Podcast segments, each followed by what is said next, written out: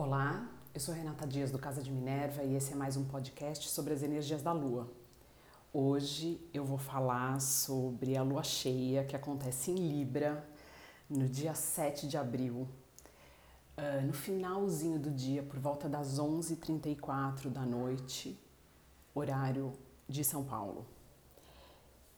Essa lua cheia ela estará a 18 graus e 43 minutos de Libra, mais ou menos 19 graus, e o Sol estará em Ares nesse mesmo, nesse mesmo grau, 18 graus e 43 minutos. É muito interessante a conexão de Ares e Libra agora. Ela pede equilíbrio, uh, encontrar o meio termo, uh, encontrar algo que todo mundo saia ganhando. Mas equilíbrio a gente só encontra quando a gente passa por situações desafiadoras. Quando a vida está muito fácil, você não precisa de equilíbrio, você está bem. Então o equilíbrio ele fica quase que em segundo plano. Você quer se sentir cada vez melhor, né? Então quando a gente passa por situações desafiantes, isso faz com que a gente precise se voltar para um eixo para que a gente viva uh, de forma um pouco mais confortável. Então o equilíbrio ele é o ele é o que o que faz com que a gente busque são os desafios. A lua cheia, ela normalmente ela ilumina, ela mostra para a gente coisas que a gente ainda não conseguiu enxergar, tem a ver também com culminações e finalizações, principalmente de coisas que aconteceram há seis meses atrás com a lua nova em Libra, que aconteceu em outubro de 2019. Libra também tem a ver com a relação com os outros, os relacionamentos, tanto afetivos quanto de grupos e trabalhos, e o encontro de um meio comum para que todos os lados saiam ganhando. Em contrapartida, Ares tem a ver com independência, capacidade de agir uh, com a sua, com os seus ideais e as suas ideias, independência. Agora, independência que só visa o seu bem pessoal, ela não faz e ela não traz um equilíbrio social. Por isso que é tão importante a gente entender quem somos nós, Ares, e usarmos isso para equilibrar e melhorar o todo, Libra. Olha que interessante essas duas energias acontecendo agora. E uh, com outros elementos muito interessantes no céu. Então, Vênus, que é o regente dessa lua, porque Vênus é regente de Libra, está em Gêmeos. Assim como Saturno entrou em Aquário e Marte também, que são dois signos de ar.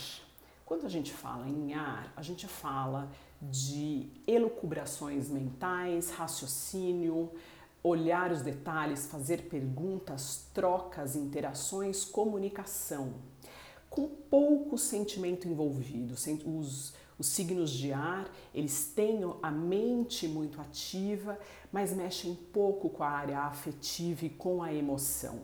O que quase que é um pouco estranho ter uma lua nesse signo de ar, mas é interessante agora, porque estamos passando por um período que pede um pouco de distanciamento emocional, mais observação, troca, pesquisa, necessidade de enxergar o futuro lá na frente, que tem muito a ver com Aquário, então Saturno e Marte aí, mostrando ideias, caminhos, direções que a gente ainda não viu e que pode ver e enxergar para um futuro que a gente, eh, um caminho que a gente pode apostar que vai durar. Saturno, tudo que tem Saturno envolvido, são decisões e estratégias que temos que montar para algo ficar ou algo se tornar duradouro na vida. Então, olha a oportunidade que nós vamos ter, sair um pouco uh, também da nossa mente e da nossa conversa mental incessante.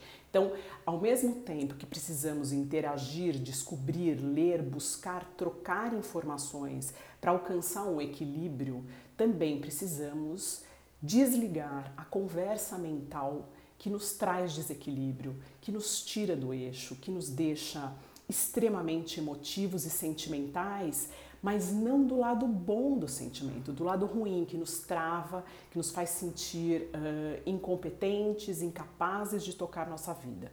Então, o momento agora é olhar para frente, interagir, conversar, ler, pensar, mas sempre direcionando tudo isso para encontrar soluções duradouras, efetivas para um mundo melhor e diferente.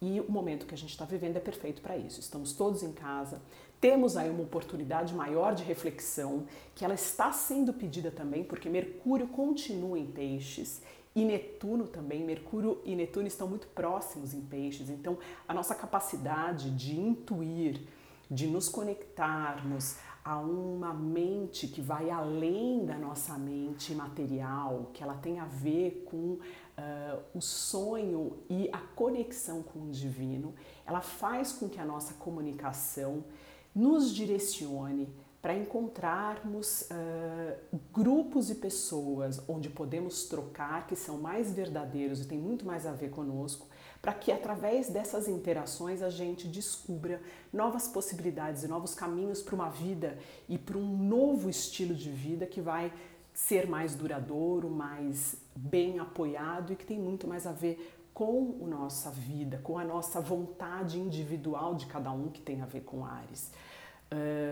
É importante agora perceber quais são as pessoas que chegam na sua vida, o que, você começa a se interessar, o que é importante para você a tendência é que isso, se perma isso permaneça na sua vida, que a tendência é que isso uh, uh, se consolide. Então, escolha bem, escolha as informações, as pessoas e os caminhos a tomar a partir de agora. Faça essa reflexão, aproveite esses períodos que você pode estar tendo um tempo maior para refletir, para observar o que realmente tua alma pede.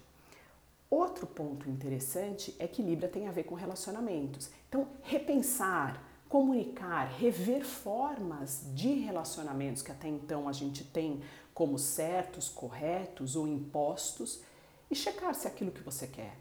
Como é que são as suas amizades, os seus relacionamentos amorosos, como é que são os seus relacionamentos com colegas e amigos de trabalho? Isso te satisfaz? É desse jeito que você quer continuar tendo a sua vida? Então observe isso também. De novo, apagando a conversa destrutiva da mente racional e usando a intuição e a sua capacidade de se conectar com algo que vai além de você.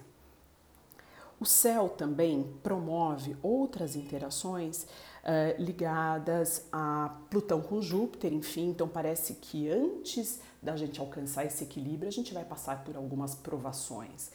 Mas essas provações são para que um despertar maior e mais profundo se dê, para que a gente realmente elimine o que não é mais necessário e importante na vida e renasça para aquilo que vai ser realmente mais conectado e que tenha mais uh, verdade com o seu eu uh, real, com o seu eu uh, que está dissociado de, do que a família acha, do que a sociedade acha e do que você às vezes sempre achou, do que você ouviu que era certo ou não.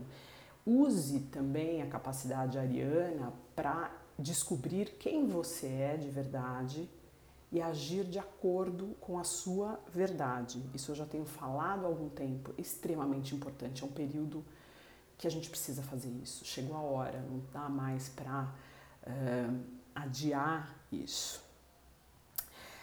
Temos alguns aspectos também envolvendo Urano e Quiron, que é como se a gente começasse a rever valores e ao rever esses valores a gente consegue acessar algumas feridas muito profundas que vêm desde a infância e que a partir dessa observação e da ação para que eliminemos essas coisas da vida, a gente se cure e a gente mude e a gente transforme de forma mais material e palpável o nosso dia a dia.